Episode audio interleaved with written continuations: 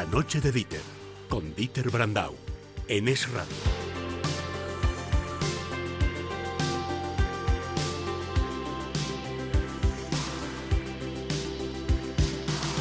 Hubo un tiempo en que en su casa a Manuel Fernández Ordóñez le llamaban Manolo, Manolín, eh, incluso que había gente que fuera de su casa le llamaba Don Manuel. Eso se acabó. Cuando uno triunfa, y además triunfa el nombre, ahí se queda. The Good Mafo, el Mafo bueno, buenas noches. Buenas noches, Dieter. Y además te voy a decir que está más good que nunca eh, Mafo, porque es que le he pedido al equipo, digo, oye, imprimirme, pero las del último mes, desde el 11 de febrero hasta el 24 de marzo, los cuatro artículos de Manuel Fernández Ordóñez en Libertad Digital. Nos quieren pobres, el clima es solo la excusa. El hidrógeno rosa o el sectarismo multicolor. Tirar 33.000 millones de euros a la basura o las transferencias de rentas de pobres a ricos del ecologismo. Y en los artículos de Mafo en Libertad Digital sucede lo mismo que con su libro que habla de cosas importantes pero que son muy complicadas, tendrás que reconocer, eh, Mafo, que son complicadas, pero que lo hace de una forma agradable, entretenida y encima yo no sé si es cuestión tuya o de eh, la persona que te haya editado el libro, pero que además picas con los oh, títulos que le pones a cada capítulo del libro que vamos a promocionar hoy y que además les digo una cosa, no es que sea interesante, no es que sea importante, es que es entretenido. Es que pasas de la mm, sabana africana al estadio de los Chicago Bears y dices, ¿y por qué? Pues porque para hablarte de la bomba nuclear no te va a captar con no sé qué, te dice, ¿y dónde lo estuvieron haciendo? En el sótano de un estadio.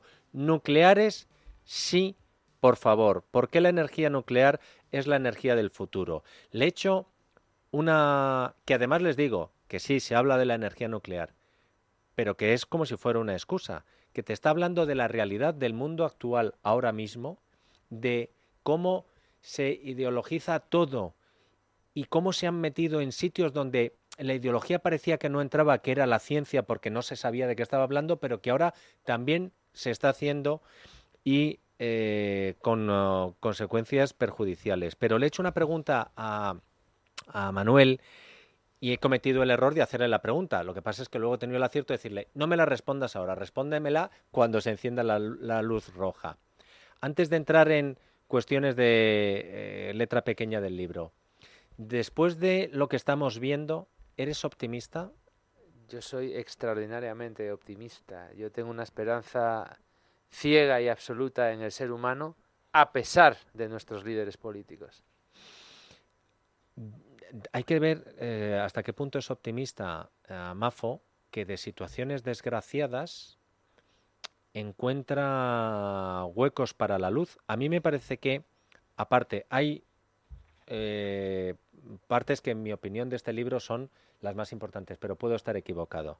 Hay una que me parece la troncal del libro, que es la parte 4, cuando hablas de los, entre paréntesis, falsos mantras antinucleares. Pero, espérate porque tenía señalada la, la página, hay una parte, así, ah, aquí, en la página 161. Filomena, primer aviso, Putin, el aviso definitivo, de dos cuestiones que fueron eh, malas noticias, lo de eh, Filomena, que además lo empieza, es que todos los capítulos te enganchan, porque para hablarte de esto, te empieza diciendo, ¿y dónde estabas tú el viernes 8 de enero? Claro, yo me he acordado de dónde estaba yo y menuda historia. Y a partir de ahí me he enganchado. Pero de dos cuestiones como fue aquella Filomena y lo de Putin, tú sacas conclusiones positivas en el sentido de, hay gente que se ha empezado a enterar ahora de qué va la vaina. Exacto la, energía es la base fundamental de nuestras sociedades, yo siempre lo digo, ¿no? La energía es lo que nos hace vivir bien, la energía es lo que nos hace ricos. Y sobre todo no somos conscientes de que hay millones de personas en el mundo, muchos millones de personas en el mundo que no tienen la suerte de poder contar con el abastecimiento energético que tenemos en los países ricos. Y esto nos ha hecho eh, tal vez no darnos cuenta de que aquello que proporciona el bienestar y aquello que nos hace vivir bien no es un derecho adquirido, no es un derecho, es una conquista a la pobreza y es una conquista tecnológica que muchos seres humanos aún no han transitado ese camino y aún no han hecho sus respectivas revoluciones que les permitan llegar al punto en el que estamos nosotros. Pero eso no es gratis. darle al interruptor y que en casa tengamos eh, electricidad y que tengamos todas las comodidades que tenemos, tiene un precio. Y el precio en Europa es que cada año que pasaba aumentábamos nuestra dependencia energética exterior. Y permanecíamos ajenos a esta realidad, permanecíamos ajenos al hecho fundamental de que todo aquello que nos hace vivir bien no lo teníamos. Se lo estábamos comprando a otras personas que en un momento dado podían apretar un poquito la cuerda o cerrar un poquito el grifo. ¿Cómo así ha sido? Europa ha tratado de reaccionar, pero en este año y medio hemos pasado un interim pues difícil. Difícil con unos altísimos precios de las materias energéticas, con unos periodos de inflación enorme, donde mucha gente lo ha pasado muy mal. Nos hemos dado cuenta de que tal vez aquellas políticas energéticas que habíamos emprendido, dejándonos encantar por aquellos cantos de sirena que nos habían vendido ciertas ideologías, pues no eran tan reales como nos decían, las tecnologías no eran tan maduras como nos habían hecho creer y hemos tenido que poner los pies en la realidad. Y la realidad es que seguimos utilizando muchísimos combustibles fósiles, la realidad es que los combustibles fósiles son la base de los sistemas energéticos de los países avanzados y mucho me temo que van a pasar muchos años hasta que esto cambie.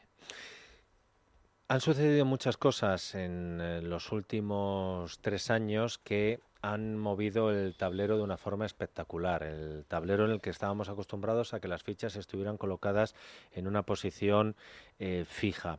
Eh, por ejemplo, las que tú has citado. Yo estoy viendo un cambio de posicionamiento en muchos países.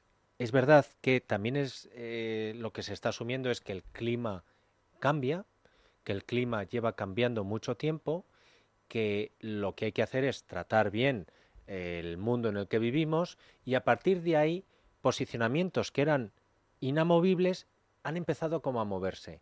De tu negociado y en el tema del que hablamos, las nucleares, ha habido en países que estaba la política de acabar con ellas y en Alemania empezaron aquellos discursos de, oye, pues no, Francia directamente ha dicho, venga, eh, nosotros seguimos con, con lo nuestro. Sin embargo, en este asunto, España, que ahora mismo hay otro debate abierto y es y además lo hemos visto, lo hemos visto hasta en películas de cine como en eh, política municipal con el tema de la energía eólica. Oye, vamos a quitar este monte para poner estas turbinas que además fabrican en China, contaminando más de lo que eh, se contaminaría si se hicieran en el mundo libre.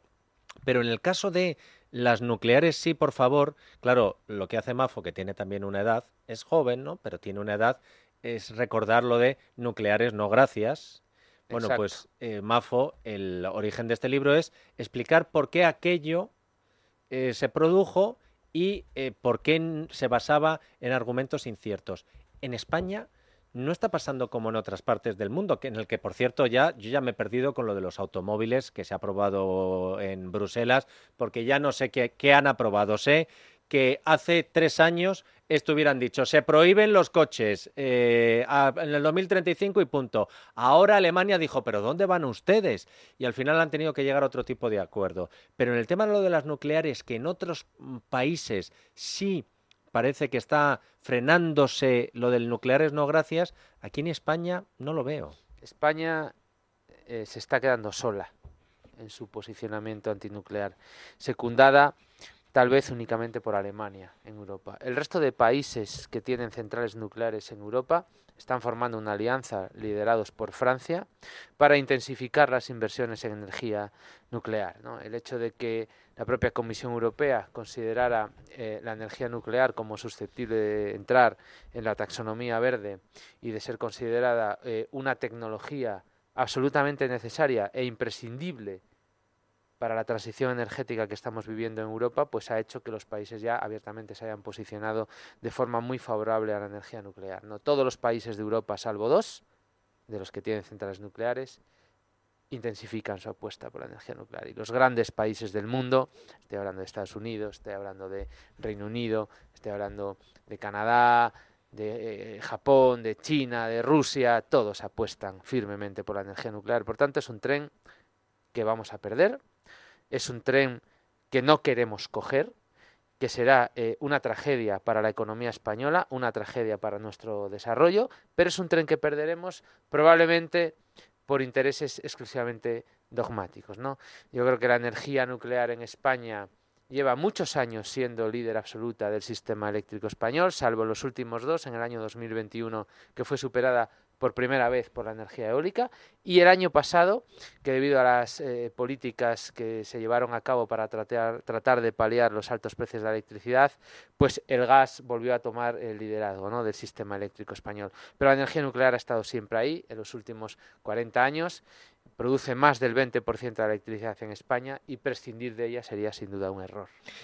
En la parte cuarta, que digo que para mí es, a lo mejor el autor opina de forma diferente, pero una vez que escribes un libro, pierdes la propiedad intelectual sobre él, porque yo me, he dado cuenta, sí. Lo cojo y el libro es mío, o sea, y yo con el libro de Mafo digo y hago lo que quiero y digo que la parte cuarta me parece que es la troncal, porque cuando tú estás diciendo, oye, nucleares, sí, por favor, tendrás que rebatir el argumento con el que la gente de buena fe o de mala fe dice, oye, nucleares, yuyu.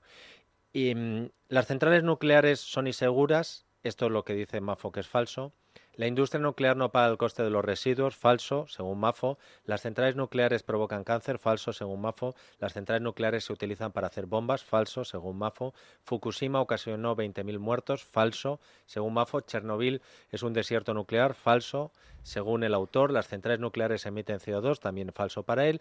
No tenemos suficiente uranio y las renovables y las nucleares son incompatibles. Y fíjate, cuando he leído esta parte cuarta, me he acordado que una persona con mucho sentido común y que en principio no era antinuclear, me dio un argumento eh, para mm, decir que él tenía miedo a la energía nuclear a partir de lo que pasó en Fukushima.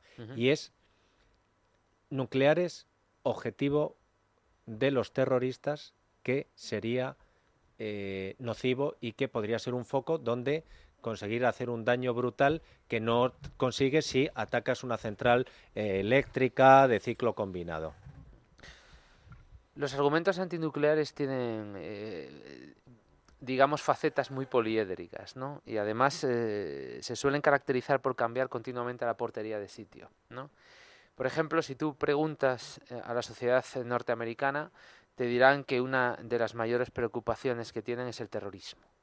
Sin embargo, si uno va a los hechos y va a los datos, descubrirá que desde los atentados eh, de las Torres Gemelas, el, terrorismo en Estados Unidos causa una media, ha causado una media de siete, siete fallecidos al año. Siete personas al año si lo compara con cualquier otra cosa, como por ejemplo la gente que se muere ahogada en la bañera de su casa cuando se está bañando, o la gente que se queda por las escaleras y se mata. Bueno, tú en este libro pones un ejemplo buenísimo, y es el, que va a Australia a hacer surf, ve un tiburón blanco, se lo comen. Y es lo último que ve. Y, es lo último que ve. Además lo pones así, y es lo último que ve. Y cuentas que tú viste tiburón con 6 o 7 años y que te daba un yuyu muchísimo, muchísimo y que luego fuiste a las estadísticas, que las cuentas aquí. Claro, y dices tú eh, ¿cuántos ataques terroristas ha habido a centrales nucleares en el mundo?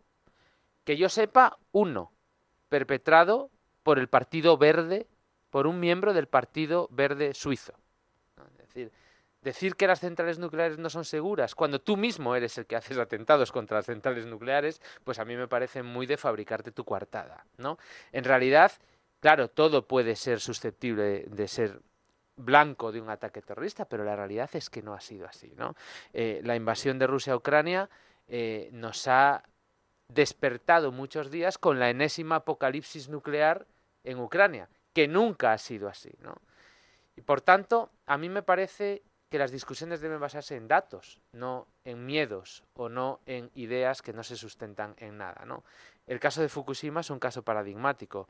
Mm, durante mucho tiempo se nos ha hecho creer que el accidente nuclear de Fukushima ocasionó miles de muertos. De hecho, cuando se celebra el aniversario del terremoto del, con posterior tsunami que mató a casi 18.000 personas, eh, muchas veces se le, se le llama el terremoto de Fukushima. Cuando el accidente nuclear, que es el accidente nuclear más grave de la historia, porque tuvo involucrados cuatro reactores nucleares a la vez en el accidente, ocasionó exactamente cero muertos. Ningún muerto por radiación. Por tanto, si el accidente más grave de la historia ha ocasionado cero muertos, con las estadísticas en la mano y con los datos reales en la mano, decir que la energía nuclear es peligrosa no se sustenta en la realidad. Otra cosa es que el miedo o la percepción del riesgo sea subjetiva.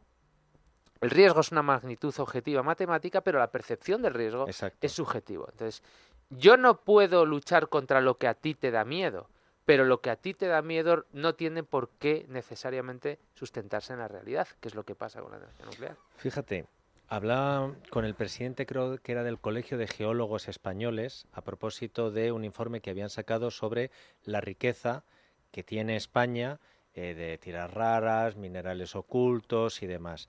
Y él me dijo algo que me llamó la atención. Dice, si el mundo occidental desarrollado, lo que a mí me gusta llamar el mundo libre, para dejar las cosas claras, hace ese tipo de explotaciones, con todos los controles que se llevan a cabo, con toda la letra pequeña, con todas las exigencias, dice la contaminación siempre será menor que si sucede lo que sucede ahora, y es que el mundo libre o, o parte de los países del mundo libre renuncian a eso, y sin embargo estamos comprándole lo que yo digo que le compramos a China los látigos con lo que nos fustigamos los occidentales o el mundo libre, porque dices, oye, yo no lo voy a hacer, pero sin embargo estamos viendo cómo China, como India, que en la guerra de eh, eh, Ucrania se ha puesto del lado de Rusia, como eh, países donde, la, bueno, de hecho, el mayor daño que se ha hecho a la energía nuclear lo hace una dictadura comunista como la Unión Soviética,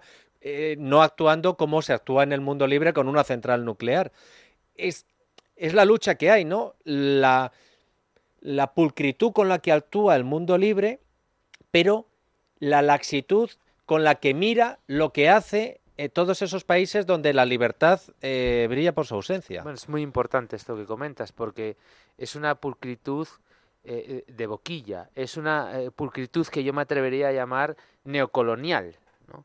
Porque efectivamente es un hecho que cuando las economías van avanzando, a, medida que un país tiene una economía más avanzada, sus sectores de productivos van cambiando cada vez más a sector servicios que tienen menos intensidades energéticas y por lo tanto es evidente que emiten menos cantidades de CO2, pero porque están externalizando a países en desarrollo su, sus sectores primarios.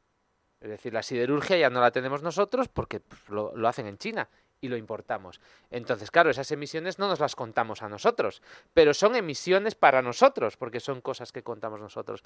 Pero es muchísimo peor, es muchísimo peor, porque no encontrará nadie en mi libro ninguna palabra negativa contra las energías renovables. En absoluto. fundamentalmente porque estoy totalmente a favor de las energías renovables.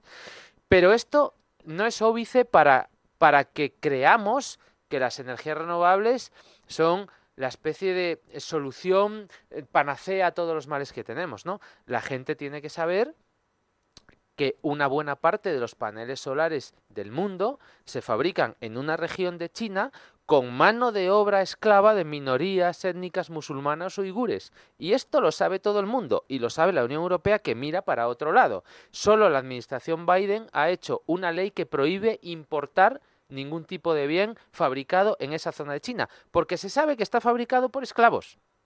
Lo sabemos. Sabemos que la gran mayoría de cobalto se produce en el Congo, en minas ilegales explotadas fundamentalmente por niños y por esclavos, en las cuales mueren cientos de niños al año.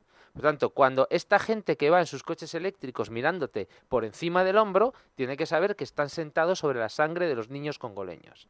Y esto hay que decirlo alto y claro. Y esto no implica que yo esté en contra del coche eléctrico. Al contrario, estoy muy a favor del coche eléctrico. Pero no pensamos que el coche eléctrico lo fabrican los unicornios al final del arco iris. Al final, las tierras raras y los recursos naturales se sacan de algún sitio. Si no lo queremos sacar nosotros, si nosotros nos estamos oponiendo absolutamente a todo, si nosotros hacemos leyes nuevamente para fabricar la coartada, si nosotros decimos que el uranio se va a acabar y por tanto no podemos apostar por la energía nuclear, pero estamos nosotros mismos haciendo una ley que prohíbe sacar el uranio del suelo español, para fabricar la coartada una vez más, pues tenemos que saber que los recursos naturales se van a sacar de otro sitio, probablemente con menos garantías, y nos pondremos la venda y miraremos hacia otro lado y nos consideraremos muy verdes. Eh, cuando has dicho la externalización energética, me he acordado que eh, una de las cosas que me han parecido también muy entretenidas del libro es la primera externalización, el fuego, en la historia de la humanidad. La segunda, la agricultura. Lo digo porque este es un libro también para jóvenes. Si usted quiere hacer un buen regalo a un chaval, dices, oye, mira, quieres entrar en este debate, pero entrando con argumentos y además de una forma que yo se lo agradezco a Mafo, poco sectaria. O sea, no es renovables, no, tal, no, coche eléctrico no, dice, no, dice, pero vamos a hacerlo bien. Pero vamos a hacerlo bien y sobre todo vamos a eh, luchar desde la libertad, que por cierto, la palabra libertad en el anterior libro de Mafo era fundamental. En este, no se equivoquen, nucleares sí, por favor, porque la energía nuclear es la energía del futuro. No hace falta leerlo, lo que hace falta es comprarlo. Esto es de Luis Herrero. Luego ya si se lo leen es cosa suya, editado por Deusto. Mafo, muchísimas gracias por haber querido eh, hablar de tu libro aquí en este programa. Gracias a ti, Dites. Porque además no son horas. Ahora está pues Juanma Rodríguez que va a entrar a contar lo del Barça y estas cosas. Pero es que eh, me ha parecido muy interesante. Me ha parecido... Juanma, ¿qué pasa? ¿Tienes algo que decirme? No, no, he dicho que va a empezar tu programa. No, no, que sé que estás nervioso, pero claro, lo de Negreira, lo de Villar, la reventa de entradas, se llevan las manos a la cabeza. Como hemos dicho, hubo un tiempo en que el programa se llamaba El primer palo. Ahora el programa se llama El penúltimo palo, porque no sabes cuál va a ser el último. Mafo, muchísimas gracias por tu ayuda. Muchas gracias. Hasta mañana, amigos oyentes.